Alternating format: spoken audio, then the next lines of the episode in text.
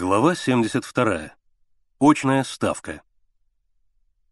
Сначала вызвали Славу, за ним Генку и, наконец, Мишу. Когда Миша вошел в комнату, за столом, кроме Сверидова, сидел еще один пожилой человек в флотской форме с трубкой во рту.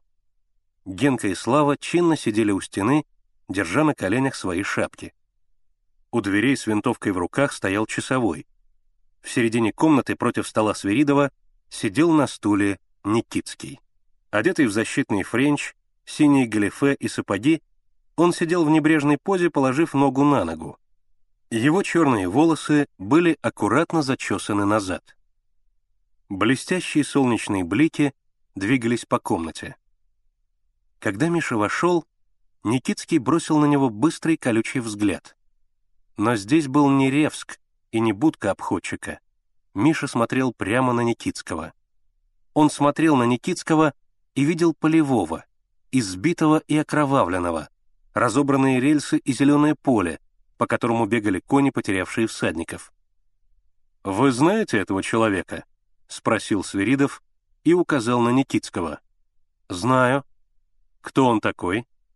«Никитский, Валерий Сигизмундович», — твердо ответил Миша, продолжая смотреть на Никитского. Никитский сидел не шевелясь. «Расскажите подробно, откуда вы его знаете?» — сказал Свиридов. Миша рассказал о налете на Ревск, о нападении на эшелон, о складе Филина. «Что вы на это скажете, гражданин Никитский?» — спросил Свиридов. «Я уже сказал», — спокойно ответил Никитский. «У вас есть более авторитетные показания, нежели измышления этого ребенка». Вы продолжаете утверждать, что вы Сергей Иванович Никольский? Да. И вы проживали в доме Марии Гавриловны Терентьевой как бывший подчиненный ее сына Владимира Владимировича Терентьева? Да. Она может это подтвердить. Вы продолжаете утверждать, что Владимир Владимирович Терентьев погиб при взрыве линкора? Да. Это всем известно. Я пытался его спасти, но безуспешно. Меня самого подобрал катер. Значит, вы пытались его спасти? Да. Хорошо. Теперь вы, Поляков, скажите. Свиридов помедлил и, не отрывая пристального взгляда от Никитского, спросил. «Не знаете ли вы, кто застрелил Терентьева?» «Он!» — решительно ответил Миша и показал на Никитского. Никитский сидел по-прежнему не шевелясь. Мне Полевой рассказывал. Он сам видел». «Что вы на это скажете?» — обратился Свиридов к Никитскому. Никитский криво усмехнулся.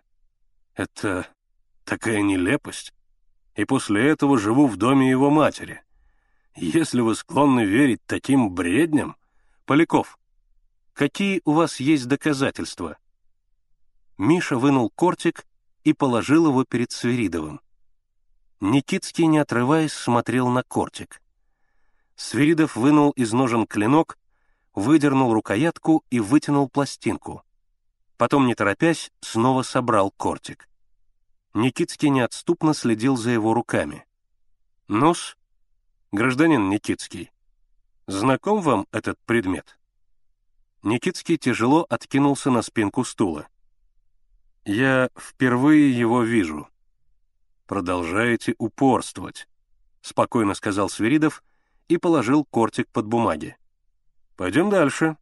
Введите свидетельницу Марию Гавриловну Терентьеву», — приказал он часовому. В комнату медленно вошла высокая пожилая женщина в черном пальто и черном платке, из-под которого выбивались седые волосы. «Пожалуйста, садитесь», — Свиридов указал на стул. Она села на стул и устало закрыла глаза. «Гражданка Терентьева, назовите имя этого человека», — сказал Свиридов. «Сергей Иванович Никольский». Не поднимая глаз, тихо произнесла Терентьева. «Где, когда и при каких обстоятельствах вы с ним познакомились?» «Во время войны он приезжал ко мне с письмом от сына. Как звали вашего сына?» «Владимир Владимирович». Где он? Погиб. Когда? 7 октября 1916 года при взрыве линкора «Императрица Мария». «Вы уверены, что он погиб именно при взрыве?» «Конечно». Она подняла глаза и с недоумением посмотрела на Свиридова. «Конечно. Я получила извещение. Вам прислали его вещи?» «Нет. Разве их могли прислать? Кто мог спасти его вещи?» «Значит, все вещи вашего сына пропали?» «Я думаю». «Подойдите к столу». Терентьева тяжело поднялась и медленно подошла к столу. Свиридов вынул из-под бумаг кортик и протянул его Терентьевой. «Вы узнаете кортик вашего сына?» — жестко спросил он. «Да», — произнесла Терентьева, разглядывая кортик. «Да». Она растерянно посмотрела на Никитского, он сидел не шевелясь. «Да? Это наш? Это его кортик. Владимира?» «Вас не удивляет, что все вещи вашего сына погибли, а кортик остался цел?» Терентьева ничего не отвечала. Пальцы ее дрожали на краю стола. «Вы молчите», — сказал Свиридов. «Тогда ответьте мне, я вас спрашиваю в последний раз. Кто этот человек?» Он указал на Никитского. «Никольский?» Едва слышно произнесла Терентьева. «Так вот». Свиридов встал и протянул руку по направлению к Никитскому. «Он убийца вашего сына».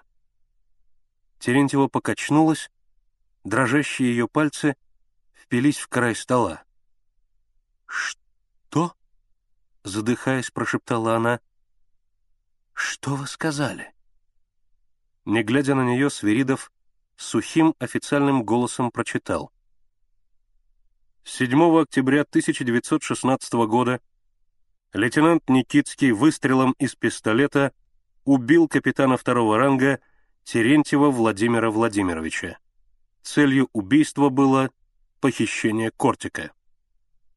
В комнате стало совсем тихо. Часовой переступил с ноги на ногу. Приклад винтовки чуть слышно стукнул о ковер. Никитский сидел не шевелясь, устремив взгляд на носок своего сапога. Терентьева стояла неподвижно. Она смотрела на Никитского. Ее длинные сухие пальцы сжимали краешек стола. «Валерий!» — прошептала она. «Валерий!» Ее помертвевшее лицо белым пятном разрезало синеву комнаты.